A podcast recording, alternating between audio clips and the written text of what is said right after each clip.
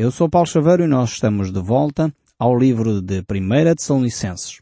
Nós já tivemos eh, dois programas a falar da introdução deste livro, um deles eh, de uma forma muito prática, eu espero que tenham gostado eh, de podermos estar juntos a ver um exemplo de vida. Não quer dizer que é o único, temos muitos ouvintes no nosso país fora que certamente poderiam estar aqui conosco a dar o seu testemunho de como Deus tem transformado a sua vida. E isto é, é a forma como nós realmente nos alegramos ao ver como a palavra de Deus tem o poder para transformar as vidas daqueles que ouvem esta mesma palavra. Estão dispostos, no fundo, a colocar em prática aquilo que ouvem da palavra de Deus. Esta é a grande diferença.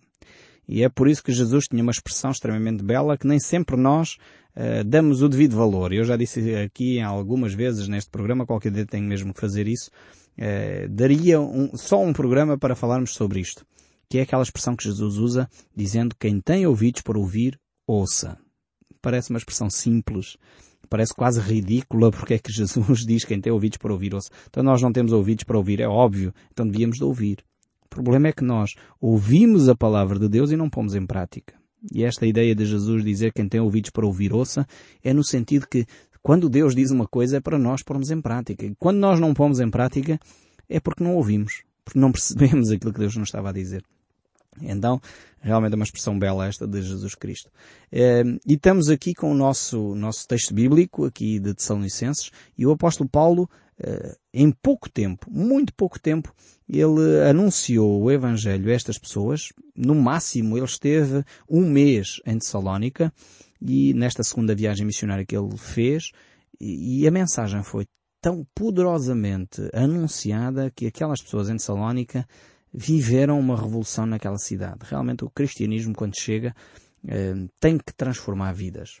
E é por isso que eu pergunto onde estão os 98% de cristãos do nosso país. Porque o nosso país, infelizmente, diz-se cristão, mas de vida cristã tem muito pouco. Porque se nós realmente fôssemos 98% cristãos, não é admissível que um país onde há 98% de cristãos haja tanta corrupção no nosso país. É inadmissível num país que se diz cristão que haja tanta injustiça nos nossos tribunais. É inadmissível que num país que se diz cristão haja tanta fuga ao fisco. É inadmissível num país que se diz cristão haja tanta violência doméstica. É inadmissível que num país que se diz cristão tenha maior taxa de gravidez na adolescência. É inadmissível num país cristão promover-se tantas leis contra a família, contra a vida, quando na realidade nós estamos desesperados e a nossa população está a envelhecer de uma forma brutal. Hoje, se o Ministro da Segurança Social se tivesse dado conta, provavelmente algumas das propostas de lei, de referendos que estão a, a, tentar fazer e a promover no nosso país, provavelmente não teriam nunca chegado aqui. Porque na realidade nós precisamos de renovar e de estimular é a natalidade no nosso país e não a morte uh, de crianças inocentes. Realmente nós necessitamos de repensar a nossa fé. Necessitamos de repensar o nosso próprio cristianismo, os nossos próprios valores. Isto não quer dizer que somos pessoas perfeitas, de forma alguma. Quem já me tem seguido aqui nos programas da rádio sabe perfeitamente que a diferença entre um cristão e os outros é que o cristão reconhece os seus erros e arrepende-se deles. Nós cometemos muitas vezes coisas que nos envergonhamos profundamente de ter feito e vivido e dito e por isso precisamos tão desesperadamente de Cristo. Precisamos de dizer, Senhor, perdoa os meus pecados. Senhor, eu não quero mais ser assim. Muda o meu coração. Transforma pela ação do Teu Espírito Santo. A Bíblia diz que é o Espírito Santo que nos convence do pecado, da justiça e do juízo. Esta é a ação sobrenatural de Deus. Nós precisamos de um país que se diz cristão que o seja.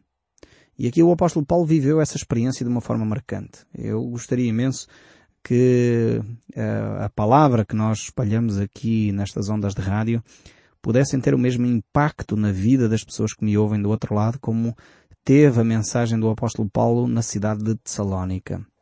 Certamente o nosso país seria muito, muito diferente. É por isso que me alegro quando ouço notícias de igrejas que se estão a organizar, novas comunidades cristãs que estão a ler a Bíblia e a estudar, como aconteceu em Boa Vista dos Pinheiros. Fiquei extremamente encorajado de estar lá e vermos aquele trabalho ali a surgir, fruto de pessoas que ouvem a palavra de Deus na rádio, se organizaram na sua comunidade e abriram uma nova comunidade onde estudam a Bíblia de uma forma séria. Isto é, é bonito de acontecer. É pena que as nossas comunidades cristãs nem sempre dão impacto, ênfase uh, suficiente à palavra de Deus. Precisamos de pôr a Bíblia no centro da nossa vida. E se a Bíblia não diz que é a palavra de Deus, é melhor não fazer. Se a Bíblia diz, então temos que fazer. obediência à palavra de Deus. Quem tem ouvidos para ouvir, ouça esta mensagem que Deus tem para lhe transmitir hoje.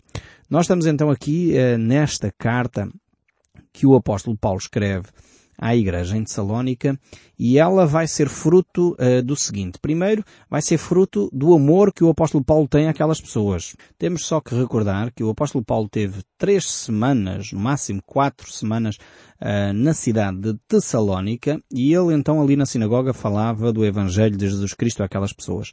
E tal foi o impacto desta mensagem que multidões, literalmente multidões, uh, se aproximaram de Jesus. Vieram aos pés de Jesus Cristo. E isto criou uma crise tal que o apóstolo Paulo teve que fugir da cidade por causa da perseguição. Então esta é, é a realidade, o contexto. Então a primeira razão é esta.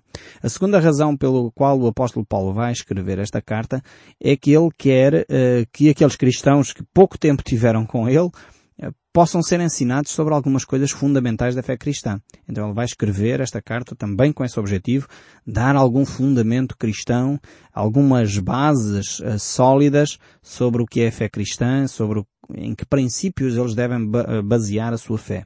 E vamos ver aqui princípios fantásticos, coisas que às vezes nós pensamos que só se estudam em seminários. O apóstolo Paulo escreve logo a primeira carta que ele escreve esta carta a Tessalónica provavelmente é uma das primeiras que o apóstolo Paulo escreve uh, e uh, ele vai aqui falar de assuntos que nós muitas vezes pensamos que só assim um cristão com muita maturidade é que deve falar. Ele vai falar sobre assuntos como eleição.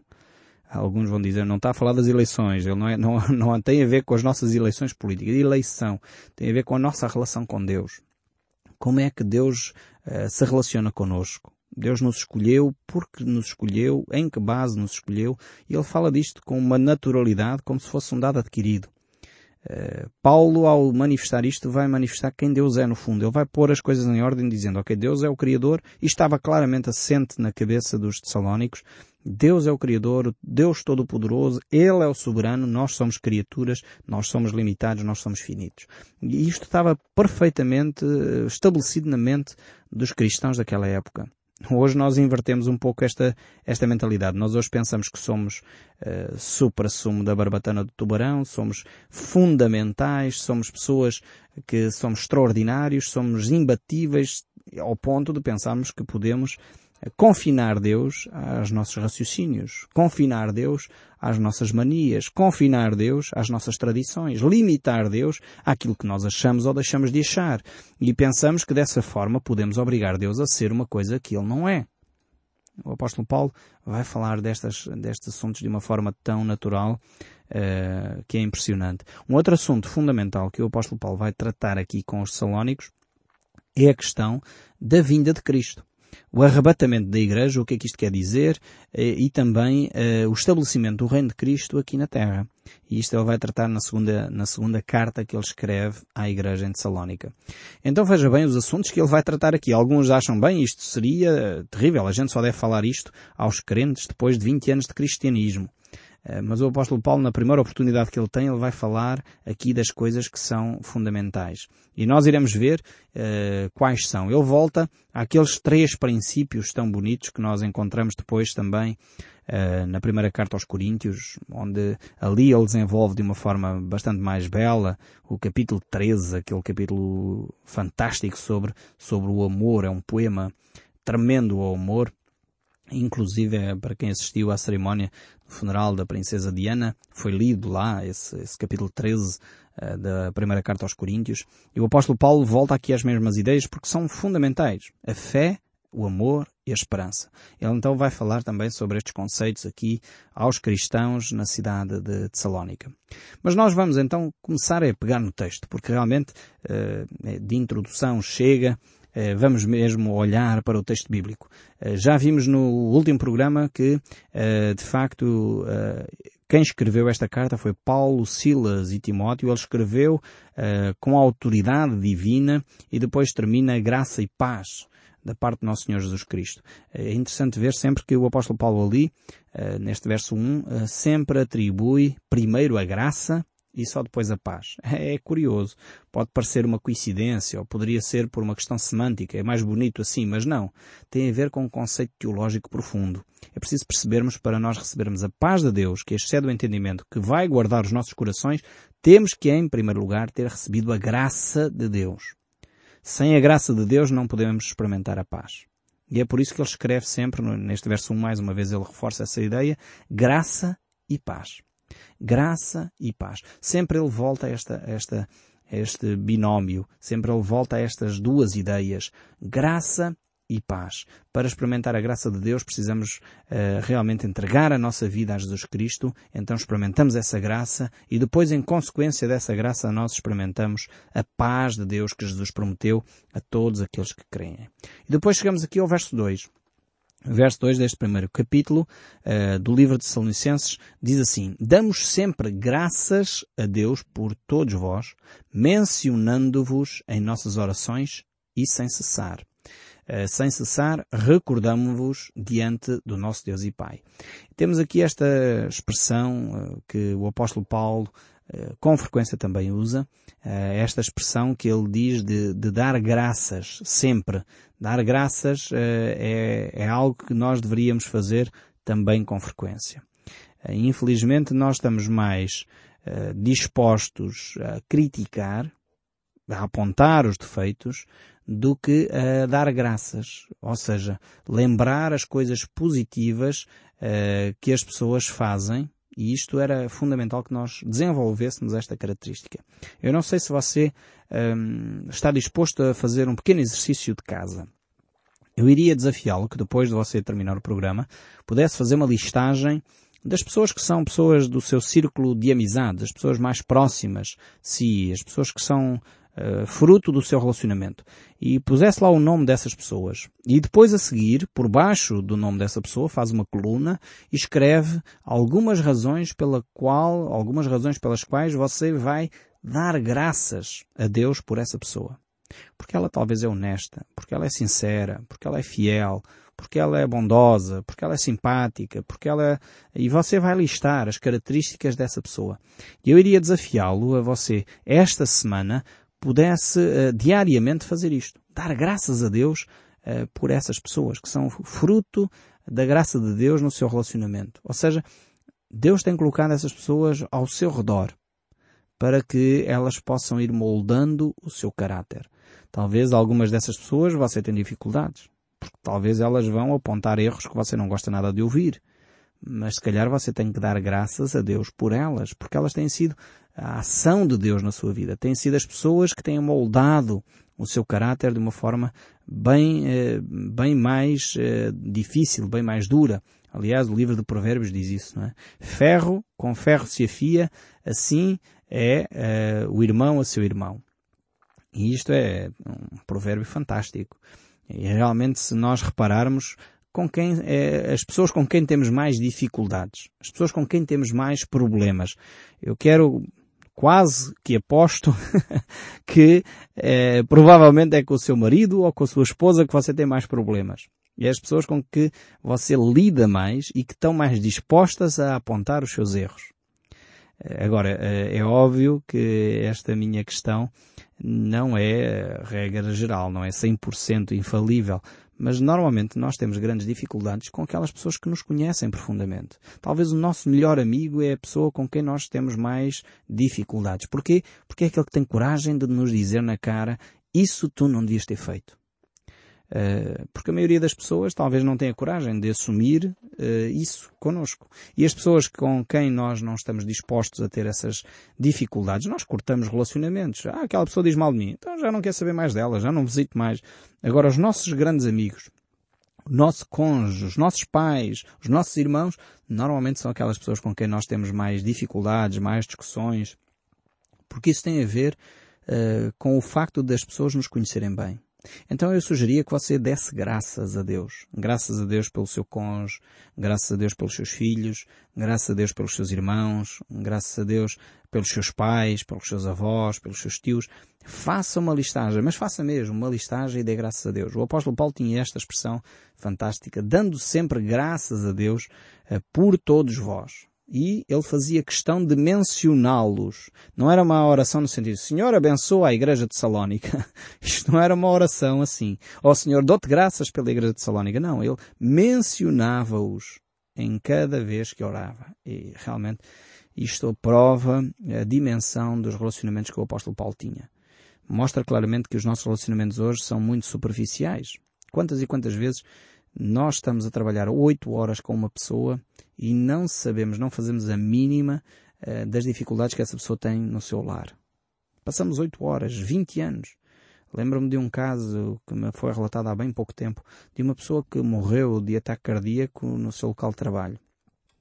E um colega dele relatou-me, eu não fazia a menor ideia uh, como é que esta pessoa tinha a sua vida familiar. Nunca tivemos tempo para conversar como é que iam os filhos deles como é que é a sua relação conjugal. Nunca tivemos tempo para conversar sobre como é que ia, como é que ele se sentia. Nós não temos tempo para isto. Trabalhamos anos uns ao lado dos outros sem nunca abrir o nosso coração. E aqui o apóstolo Paulo conhecia estas pessoas pelo nome, conhecia-as porque conhecia a sua realidade uh, familiar, a sua realidade profissional, a sua realidade uh, de lazer. Ele conhecia estas pessoas porque os amava profundamente com o amor de Deus. E ele recordava-os diante de Deus e Pai, e de como puseram em prática a vossa fé, da abnegação do vosso amor e da firmeza da vossa esperança no Senhor Jesus Cristo. Hum, é interessante este versículo aqui, é de facto um versículo fantástico. Eh, vamos passar aqui algum tempo a olhar para ele com mais detalhe. Podemos passar assim às vezes uh, superficialmente sobre os textos e nem reparamos o que é que lá está escrito. Este texto eu vou lê-lo de novo. Recordando-nos diante do nosso Deus e Pai de como puseram em prática a vossa fé, da abnegação do vosso amor e da firmeza da vossa esperança em nosso Senhor Jesus Cristo. O apóstolo Paulo aqui junta três elementos fundamentais eh, da vida cristã. Não sei se reparou nisso. Ele junta aqui o elemento fé, amor e esperança. Ele relembra uh, de novo aqui, como eu já tinha dito anteriormente, o capítulo 13 de 1 Coríntios. Ou talvez, em 1 Coríntios, ele desenvolve uh, esta, esta ideia de novo, estes três elementos. E estes três elementos apontam para a Trindade. É fantástico ver aqui a Trindade, o Deus Pai, Filho e Espírito Santo, uh, apresentado pelo apóstolo Paulo. E os elementos que nós vemos nas Escrituras, muitas vezes este número 3, uh, aparece nas Escrituras apresentando então a Trindade. Se nós olharmos realmente para a nossa vida, uh, nós podemos ver que muitas coisas se dividem em três. Por exemplo, o tempo. Temos o tempo passado, presente e futuro. Uh, se nós olharmos para a vida, para a existência, vamos reparar também que se divide em três. Temos tempo, espaço e matéria. E realmente é fundamental nós percebermos que a Trindade está presente em muitas coisas da nossa vida. Uh, e o apóstolo Paulo aqui vai, vai referir estas questões. Por exemplo, ele fala aqui do nosso passado e o passado normalmente faz-nos perceber que isso deve nos levar a recordar a nossa prática de fé. Depois ele fala do presente. Ele fala do presente da forma como eles vivem a abnegação do seu amor. Ele fala do futuro mostrando que eles devem ter uma esperança paciente na vinda de Cristo. Então, fé, amor e esperança.